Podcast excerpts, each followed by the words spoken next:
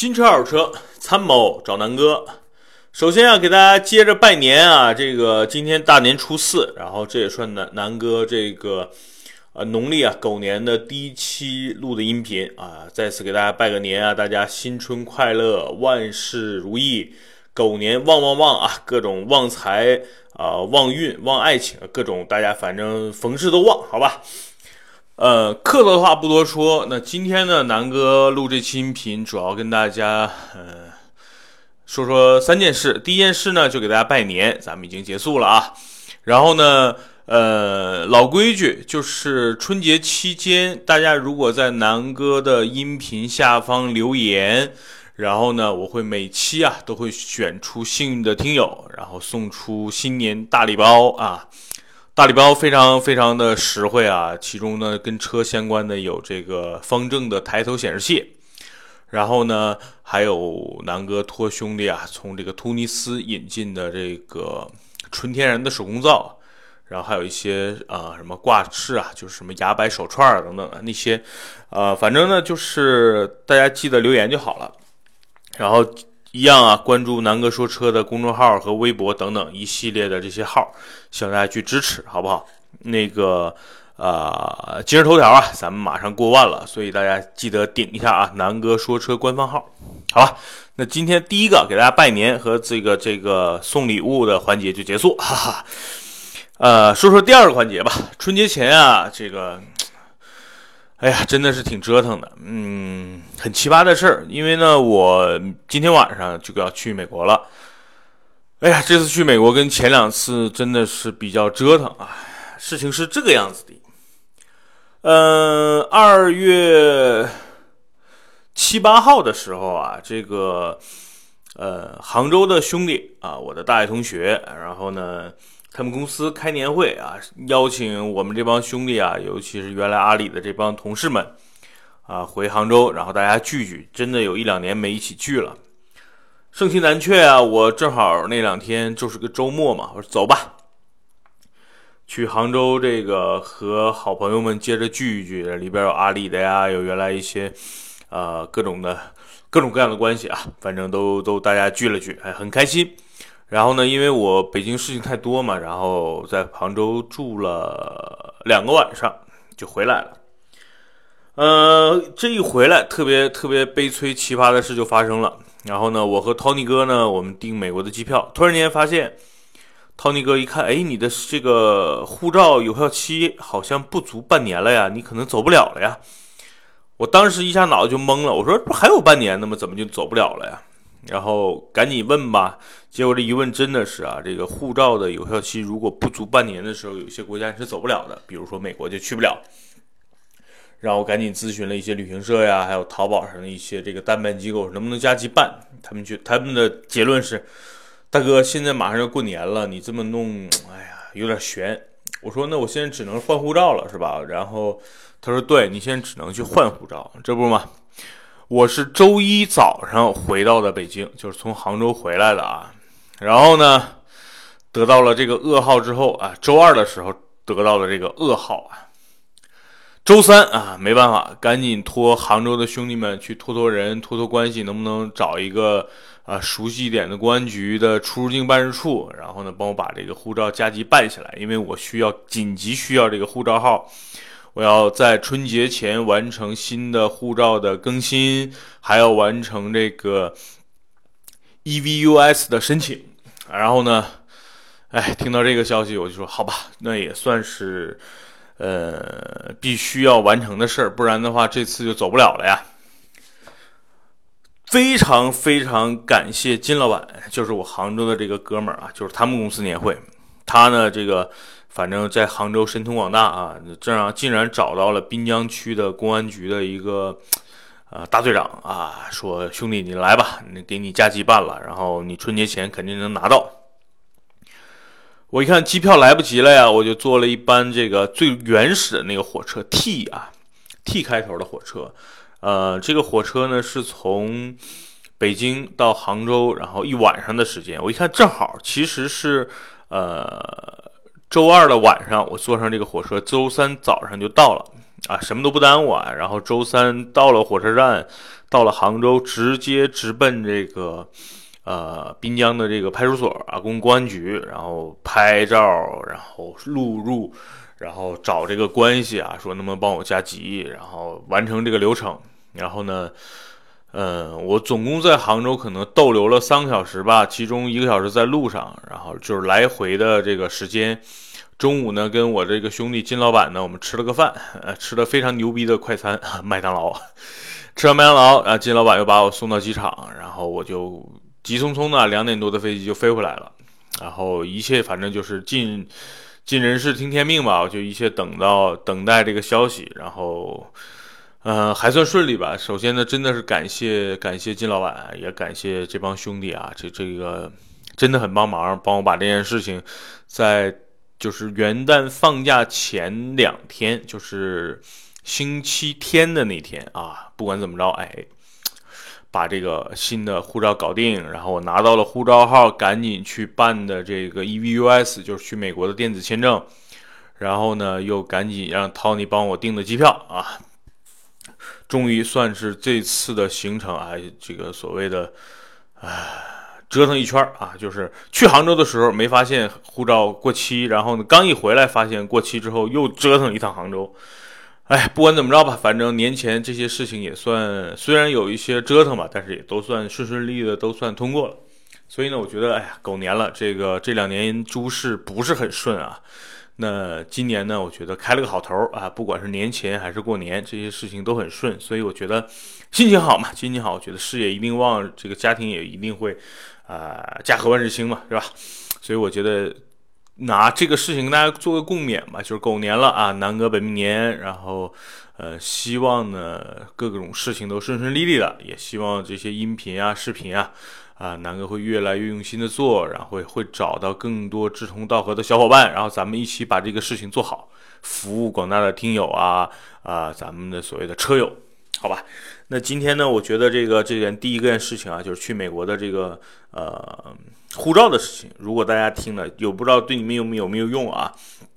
如果呢你近期要去美国，然后你一定要时刻看一下你的护照。不是说这个在有效期内就可以，是有效期半年之上才可以用。只要不足六个月了，你就很多地方都去不了了啊。所以呢，大家一定要注意。然后护照这种东西还是提前办，因为真正的要办，如果说比如说我的户口在杭州，那我要在北京办可能需要三十天，就是大概一个月才能办下来，就是按照正常流程走。如果呢我回到杭州。差不多也要一周，就是两个工作日啊，不是说错了，是十个工作日，就是两周的时间，然后才能办下来。所以呢，大家一定要啊，就是别耽误事情。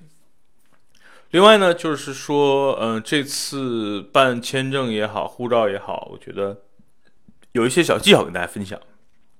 第一呢，就是就是刚才说了，这个找人呢还是管用的啊，虽然现在都讲究这个公民。公平啊，透明化，但是呢，在中国这个这个地界，关系啊还是好用的。那这次呢，其实我一直是非常讨厌找关系啊，但是没办法，那这次把我逼到这个份儿上了啊，不找关系走不了啊。所以呢，这个关系在中国也是好用的。如果真的是啊，大家特别急的情况下，不要吝惜你的这个脸皮，哈哈找找关系还是管用的啊。第一个。第二个呢，就是说，大家如果去订签证啊什么的，我觉得，呃，没必要自己去弄，因为真的很麻烦。大家在这个淘宝啊，或者携程啊，啊，找一些这个代办机构，他们收费呢其实也不贵啊，就是他们一下就给你弄完了，我觉得是非常好的。第三呢，就是去美国，你如果有了签证之后啊，不是说你有了这个旅游签证就能去了。在拿了旅游签证之后啊，你要去之前，你必须还要在为美国的大使馆申请一个 EVUS，就是电子版的一个签证，啊，有了这个电子版，加上你的签证，你到了美国才能这个让你真正的入境啊，所以这个一定要要大家一定要注意。呃，EVUS 呢，其实自己也能弄，但是呢，我估计大多数人和我就一样，英文不太好嘛，然后也麻烦。这个东西呢，其实在淘宝上你也找这种。啊，代办机构很便宜，很便宜啊，几十块钱就搞定了。那这次呢，我就是委托的一个一个，好几年了，叫百城旅游啊。我不是给他打广告，确实是这几年去美国所有的什么美国电话卡呀，呃，美国的这个这个这个啊，基本上都是他们家弄的，包括什么 EVUS 啊，然后这个原来的这个美国的签证啊，全是通过他们来弄的啊。所以大家呃可以去淘宝上去去找他们，如果需要办理的话，我觉得这家服务还是不错的啊，确实挺挺挺认真透明的。然后你想，我都是最后一天了，就放假前的最后一天去申请的 EVUS，在最后一天，他们的这个同事。也非常兢兢业业的，还给我打电话咨询我为什么你的这个这个身份证或者是新的护照那么不清晰。我说我新的护照还没有拿到呢，现在都是用这个派出所找人随便帮我拍了一张啊，反正种种吧，人家客服还挺尽职尽责的，帮我把这个东西弄完了。所以呢，就我觉得，呃，在淘宝上或者携程上找这些代办机构，真的是比你自己去弄要靠谱很多啊，而且花费也不高。对吧？你自己打着车来回去几次大使馆，你想想这个费用，你在淘宝上，对吧？一两百块钱、两三百块钱，哎，也搞定了。所以，哎呀，如果说你动手能力不是那么强啊，就听南哥的啊，就花钱办事儿就完了。呃，再说一说年前吧，我之前大家听过我的节目啊，我就是机缘巧合的情况下就提了辆沃尔沃 S C 六零。其实这次买车跟之前买车不太一样。就是你像我之前买天籁也好，呃，买汉兰达也好，其实都是有明确的目的性和方向性的。呃，反正春节了嘛，咱们就聊车，那就聊聊我当年这这个具体的一些啊买车的需求啊。那你想想，我是开这个手动版捷达，然后这个这个练车的哈。然后呢，在杭州呢，经常开这个，我有一个损友啊，叫刘鹏兄。呃，刘鹏兄的这个当时有一辆途大众途观 L，哎，不是那时候不叫途观 L，就是大众途观，然后还是个 2.0T 的顶配四驱的。这车呢是这样，他呢没驾照，但是呢，哥们爱嘚瑟啊，买辆车放着公司用，然后呢，我每次去开他的车啊耍一耍。然后呢，回北京呢，我第一辆车就是开了一个老捷达，是吧？大家之前如果听过音频的，应该知道这个捷达很牛逼，跑了二三十万公里，然后车况极差，然后呢，收音机不响，然后空调不凉，嗯，然后这个这个悬架渗油，反正这车反正就是经常各种毛病。呃，当时呢，我要求换车就是几个原因，第一呢就是。呃，也算是自己啊，从杭州折腾一大圈，又回到北京，给自己买个礼物呗。那喜欢车，我觉得就是配置高一点然后呢，B 级的轿车，然后呢，当时主要选择呢也非常明确，就是凯美瑞啊、天籁啊、雅阁就行了。因为当时想的就是这些车呢比较省心，因为呢这个对车呢不是那么了解。第二呢，我觉得这个呃还是有一些情节的情节啊，比如说这个。V 六的情节哈，啊，比如说这个这个日产的情节，因为我出生的时候呢，就是坐着日产的轿车啊，当年进口版的蓝鸟，然后从医院回到的家，所以呢，对这个日产还是有些情节的。所以呢，当时哎，正好机缘巧合碰到了那么一台零九款的 VIP 天籁公爵顶配啊，然后呢，当时一看，我靠，价格呢也还行，公里数呢六万多啊，五万九六万。啊，那公里数调没调过呢？反正我也不去追究了。我估计呢，十有八九呢，调了几万几万公里是有的啊。但是整体车况还真的是不错的。然后呢，大家想想，我这这强调过好多次，当时这个天籁公爵的顶配的配置非常高了。在我一三年买它的时候啊，这个车有什么配置呢？你想想啊，这个自动大灯啊，然后氙灯，然后。呃，大灯清洗啊，再说外观啊，然后呢，呃，再说里边啊，里边就牛了逼了，BOSS 音响，然后通风座椅，而且是全车通风座椅，通这个加热加通风，然后呢，副驾驶有一个腿托啊，现在的这个这个这个蔚来 ES 八才有的啊，这个配置啊，腿托，然后我刚才说了导航啊，反正。你能想到的现在核心的配置，除了没有电子手刹，当时啊，啊，基本都有啊，自动驻车这些太先进的东西那时候没有，但是当年有的啊，基本全有，包括这个全景天窗啊，你想想零九年的车有全景天窗啊，真皮方向盘、真皮座椅，然后呃，真的是很牛逼啊，尤其是全车座椅通风，然后二点五 V 六的发动机啊，VQ 二五，所以那款车真的很经典，我看上第一眼就喜欢上了，然后。跟我那个兄弟，现在我们已经成了一个非常好的朋友啊，这个花乡的一个车商啊。然后呢，就从他手里把这车买了。买之后呢，真的是爽啊！这个车为我在北京第一创业，第二呢，这个当时在北京这个安家嘛，对吧？安家置业，这个买房子也是立下了汗马功劳。我买它的时候呢，好像是不管它表真的假的，当时是六万五万九，最后卖它的时候跑了十万公里，而且这十万公里是在两年之内跑的，一年半吧，不到两年的时间。所以呢，就是真的那几万公里，就是哎呀，又是创业，又是送货，又是看房子、买房子啊，反正总总总吧，真的为我立下了汗马功劳。所以当时那台天籁，我是有明确的目的性和和这个这个需求性的。我真的是为了第一有情怀，第二呢实用嘛，对吧？这个当时家里就这么一辆车，然后呢我需要它配置高一点，然后媳妇儿呢有时候早上送媳妇上班。她坐这个车，副驾驶有加热、有通风、有腿托，她睡觉啊，啊，自己在车上休息啊，我觉得会舒服一点。然后整个车动力也不错啊，呃，所以呢，当时是有明确的这个目的的。呃，当时为什么把它换了呢？其实也很简单，就是跑了十万公里了，然后，呃，那个车呢，就是零九年的嘛，我一四年卖它的时候，确实小毛病有点多了。我懒得折腾，然后人嘛，这东西就是尤其男人喜新厌旧哈，所以就觉得哎呀，把它卖了吧。当时呢，把它卖的时候呢，其实心里想换车呢，是想换汉兰达的。然后在人车上，其实当时定了一个啊，就是交了定金，结果呢，这个遭到了这个卖家的这个撕票，也不叫撕票，就是卖家最后因为有事儿，他卖不了了。因为他要贷款买别的车，后来贷款没批下来，结果呢，他这个这个汉兰达就不卖了，不卖了。当时我没车开了呀，然后呃，当时开了一段时间，我一个兄弟的这个二点四的老款的本田的这个奥德赛啊，感觉奥德赛也不错啊，动力啊，方向盘轻，然后动力呢和二点五这个 V 六的这个天籁呢，其实也不相上下，空间上也不错。啊，开了两个多月，还回了一趟东北，所以那个时候，啊，觉得这个这个奥德赛挺不错的啊，综合来说，但是七座呢，虽然不是很实用，但是呢也凑合。当时呢，就是突然间也是机缘巧合吧，看到了一台新款天籁 啊，就是我跟天籁有有有缘嘛，那就是又买了一台新车了，是我当时是一四年买的，一三就是一四年的车。啊，具体也忘了，年纪大了，忘事儿多。反正当时那车跑了八千公里，然后呢，当时这哥们儿是二十四万、二十五万买的，就原车价。然后呢，当时是二十一万还是二十二万，反正差不多二十万上下吧，就就卖给我了。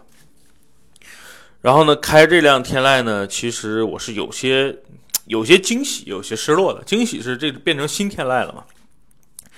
新天籁呢，这个尤其是新天籁公爵，它它这个后备箱空间和这个后排空间都加长了，相当于是天籁 L，所以呢，就是后排空间真的是有了很大的提升。但是呢，它不是顶配，呃，全车呢只有后排有通风座椅，前排没有啊，但让我很很很恼火啊。它如果前排有，没准那个车我还能开的时间更长一点。后排有通风座椅，然后呢，呃，动力呢是从六缸变成了四缸啊，起步呢感觉还挺好调，因为那个车比较贼啊，调教呢感觉哎起步还挺有动力，但是一过四十，我说过啊，我录过好几期天籁公爵的这个音频了，一过四十到八十，哎就觉得动力就不能不像原来 V 六啊那么浑厚了。所以呢，最后我这车虽然好像开了不到一年就卖了，就是因为动力，我觉得让我觉得特别特别的郁闷啊！就是人都说换车呢得换个动力越换越好嘛，那我发现虽然呢空间好了，颜值呢年轻了，这车呢也是准新车，但是呢终归结底动力不行啊！你车这个东西核心是动力嘛，那这个这个虽然空间大，但动力差，所以我就开了一年不到，大概。八个月九个月吧，哎，就给它卖了。卖之后呢，就是心心念的汉兰达终于哎找到了一台三点五 V 六嘛，对吧？大家大家了解我看我音频的，基本上就已经能看到过我那台三汉兰达了。因为呃前两台前两期的这个车呢都没有录过视频哈，然后呢也挺遗憾的。但是呢最后这两次呢，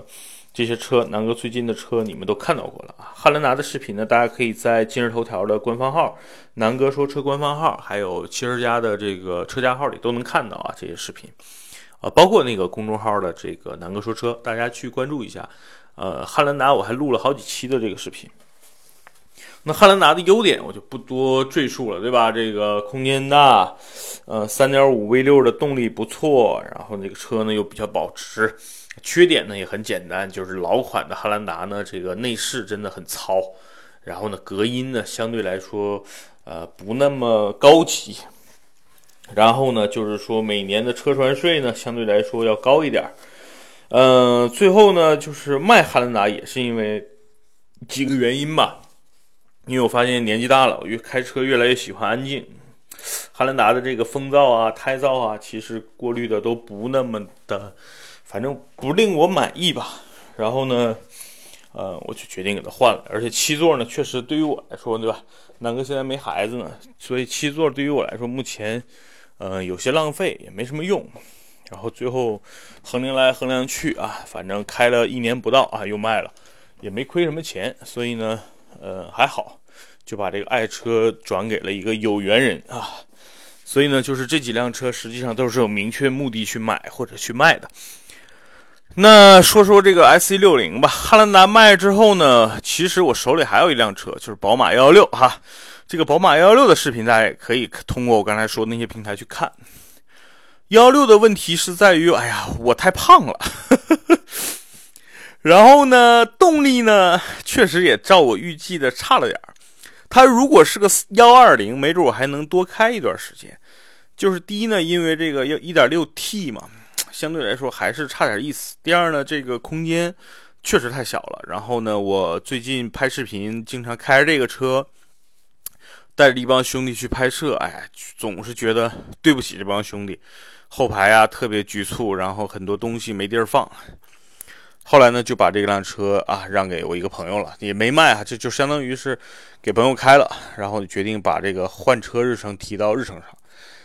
机缘巧合吧，其实我这个自从那个时候从来就没关注过沃尔沃，或者说沃尔沃根本不是我。比如说我我排一个序啊，就是我当时啪啪啪列了个表，就脑子里有个表，我可能要买五五辆车，五分之一选一辆，就根本没有沃尔沃的事儿。当时呢，我。第一想买的是一台，就是老款的二零一二款以前的奥迪 A 六 L 的三点零 T 版本，就是那个机械增压的啊，就是三点零 T 的奥迪 A 六，非常想买，这是第一想买的。第二呢，如果没有三点零 T，我愿意买一台四驱的奥迪 A 六 L 的这个二点八版本。当然也是二零一二款改款以前的，就改款以后的车我是不会要的，因为我不太喜欢，就是现在路上跑的那那你能看到的这个新奥迪 A 六的这个呃造型，我不太喜欢，我还是喜欢比较之前老老奥迪的那个造型啊。所以当时第一啊，三点零 T 的四驱的 A 六 L，第二呢，二点八的 V 六的 A 六 L 也是四驱，这是呃优先选择的前两个。第三个呢，其实呢，当时是，呃，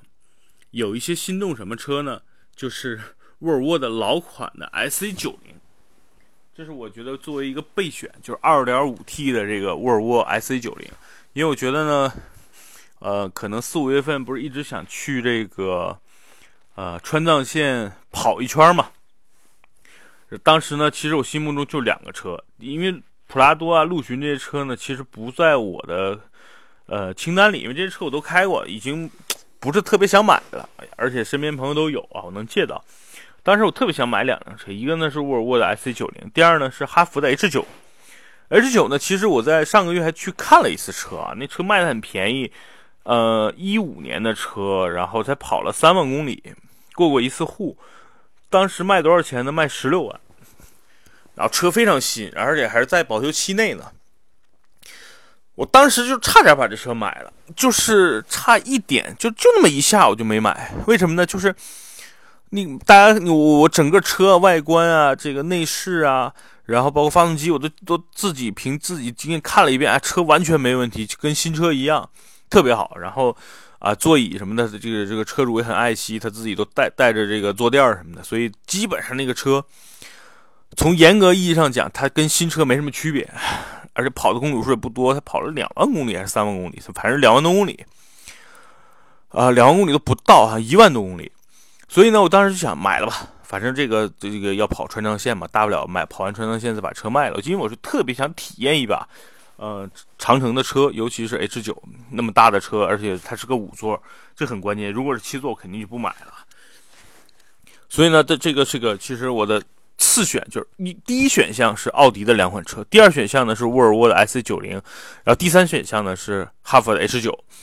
那 H 九呢？这个这个当时为什么没买啊？就是我把这个车外观啊什么都检查完没事儿，我想试试吧。我一发动这个，它一键启动之后，我一挂档，那个抖的呀！我不知道为什么这个长城车的设置就是 2.0T 那个发动机，只要啊从 P 档把车摘到 N 档也好，D 档也好，哎呦，你就会感明显感觉那个车在抖。虽然不是那么不算什么大问题，但是呢。就是你车，只要你踩着刹车啊，车是处处于静止状态，那个那个抖啊，你只要挂到 D 档，你一松刹车，车只要走起来，这抖动马上消失。所以我就觉得，哎呀，这个这个哈佛的工程师这个车的调教是有问题的啊，就那么一抖啊，抖的我就完全不想买了，因为我很难想象我每天要忍受它抖，抽风，对吧？有的时候你说你停在路边挂个 N 档，怠速嘛，正常嘛。你会感觉那车或者是那个变速箱在抖，你会觉得我靠，哎呀，就是很难接受。所以我觉得这个就因为这一抖，整个我就跟哈佛的缘分也就画到这儿了。第五个选项啊，就是说我当时特别想买的是克莱斯勒 300C，因为我还正好遇到了一台，呃，挺挺中意的，特别中意的一款是什么呢？就大家知道，300C 呢，正常的属于行政版，就是你在路上经常见的。我这次呢遇到了一个 S，就是风尚版，就是它的什么叉 X 三克莱斯勒三百 C 的运动版。运动版呢是一个全黑的车型，然后黑轮毂，然后跟那个行政版不太一样，轮毂是黑的，然后内饰呢黑也是全黑的，哦，觉得特别好看，特别酷。然后呢纠结来纠结去，为什么没买呢？因为那个车呢还挺新，是一四年的。公里数有点多，就将近十万公里了，所以这是我当时忌讳它的第一点。第二呢，就是我想买这个车呢，我这个牛鞭同学说：“南哥，你别买这个了，说你不如买 A 六呢？A 六呢，我感觉看上去比较帅。这个车呢是看上去很屌的，但是克莱斯勒你，对吧？就是他绕不开心里一块，他觉得他自己觉得他不太喜欢克莱斯勒三百 C。那我跟这些。”这些啊，我们的牛鞭同学其实相处了几个月，其实觉得我们俩还挺投缘的。他觉得他发表这么观点之后，我就彻底啊就对这个车没感兴趣，就把车没买。所以就是，其实我前五项想买的车都和 S A 六零没有任何关系。当时我说过啊，其实就是一个电话啊，人车的一个销售啊，说南哥，南哥，我这有台沃尔沃啊，三点零 T S A 六零，车况非常好。跑了五万多公里，要不要二十二万？我说三点零 T，我说 S C 六零不都是二点零 T 吗？他说顶配的，然后这个这个进口的。我说我操，那就去试试吧。结果就这一试，我一就就就把车买了，不是任性啊。其实你想这个这个，呃，二十多万其实也不算不算怎么着，但是呢，其实我就被这个 T 六的发动机征服了啊。那那个六缸啊，直六，然后呢，动力参数很牛逼啊，三百多马力，然后四百牛啊，基本上和主流的这个这个发动机比，比我刚才说的这个 A6L 老款的数据上账面上要好。呃，六档的变速箱啊，我觉得还不错呀。然后这个车一去一看，整个车的内饰啊、外观啊都是比较新的。然后呢，我是我比较喜欢那个白色。第二呢，我一看全景天窗，哎，然后呢，我特别关心的是这个配置嘛。但是呢，沃尔沃的配置大家知道，这个走的是典型的性冷淡路线，一坐进车里你就没什么感觉，哎，跟奥迪一比差远了。但是呢，我觉得几点打动了我啊。第一呢，确实隔音真的很好，就是你坐进这个车里，你有的时候你听不到发动机的声音，我觉得这是衡量一个车质感好坏的最核心的一个一个指标，就是这个隔音性确实不错。第二呢，就是说这个车的这个这个动力啊，真的是，哎呀，我一脚油门下去，咚就窜起来了。说哎可以，这是我想要的这个这个风格啊。第三呢，它是个 SUV 嘛，又是个五座，我觉得后备箱空间啊什么的，我觉得真的不错啊。衡量一下，我说买二十多万，二十多万你要买个奥迪 A 这个 Q 五啊，你可能只能买一个一零年、一二年左右的车况不一定好的。车况好一点的，尤其是近稍微新一点的，都得奔着小三十万了，大概得是在二十五六万。我想性价比还不错，咱们就拿跟 Q 五比呗。就这样，我当场当机决断啊，就把车买了。呃，这个车的视频呢，我会从美国回来之后吧，给大家做一个补啊，补上这个视频。呃，音频呢，今天也算就是今天跟大家做个预告啊。三月初吧，我应该是今天晚上出发去美国。大概二月底或者三月初回来，回来第一件事儿就是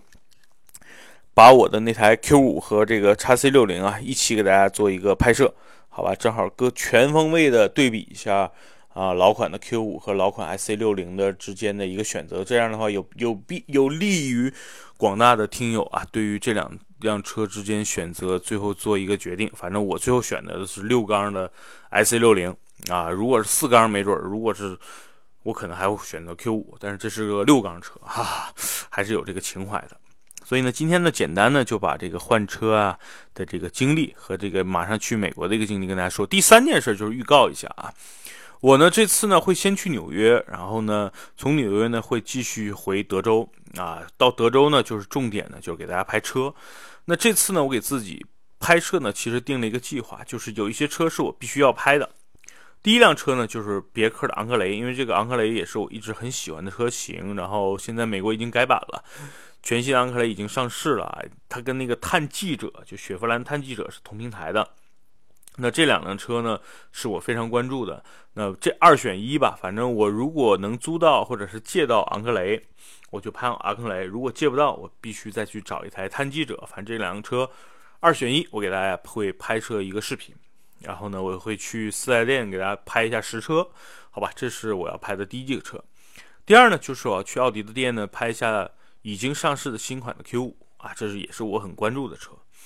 这 Q 五呢，一定要给大家去看一看，因为毕竟其实欧洲啊、美国其实这 Q 五已经上市两年了啊，中国呢，呃，说是今年要更新，但是到现在目前为止还没有更新完。呃，这是 Q 五，我是必须要去重点去拍摄一下的。另外呢，像宝马的 X 三呀，然后呢，这个也可能这个看吧，就是美国不知道有没有最新的 X 三，如果有的话，我也去会去拍摄一下。然后另外呢，就是啊一些美国的典型的这个品牌啊，比如雪佛兰呀，然后比如说这个福特呀，那这些皮卡我上次体验过了，那这次呢？上次呢，我主要拍的是福特的 F 幺五零。那这次呢，我看看能不能去体验一下啊，雪佛兰的那个索罗德啊。那还有道奇的 I M Ram。那这几个车呢，是我重点去拍的。那上次呢，其实拍了一个福特的野马。那这次呢，我会争取找一台科迈罗或者是这个挑战者啊，呃，做一个拍摄。这是我大概的一个计划。那我不知道大家对美国哪些车型啊，主流的。或者是经典的，或者是即将美国已经上市、即将在中国要上市的车型，有什么呃建议或者需求？如果呢，如果大家有什么想看的，几个办法。第一呢，你可以在这期音频下方留言，我会看看大家的普遍性的需求啊。不是说你选一个劳斯莱斯我去拍，就是说如果大家都觉得啊，奥迪 Q 五啊，或者是什么什么车大家很关注，你就会集中的去拍摄一下。第二呢，就是说你可以在刚才说的什么公众号啊、呃头条啊，还有汽车家的车架号啊，去那私信我，或者是给我留言，我会在这些留言里边跟大家去去选择性的做一些拍摄，好吧？那这是相当于在美国的一个预告。另外呢，我会在美国不定时的呢做一些直播。如果说呃美国的上午时间正好是咱们的晚上嘛，那我就给大家做一些直播，让大家更直观的现场的感受一下。比如说美国的 4S 店呀，美国的二手车市场啊，这是我这次要去考察或者是体验的，好吧？那这期呢，呃，我要收拾包了，现在已经晚上六点多，我收拾收拾，然后那个就准备出发了。呃，希望大家能够啊关注南哥说车公众号，然后关注我的微博，我每天动态都在微博跟大家做更新啊，微博和公众号，然后一起更新给大家，好吧？那今天的南哥说车就到这儿，然后再次祝大家这个假期愉快，然后呢，呃，提醒所有的这个车友啊，就是返程的时候开车一定要注意安全，好吧？这期节目就到这儿，拜拜。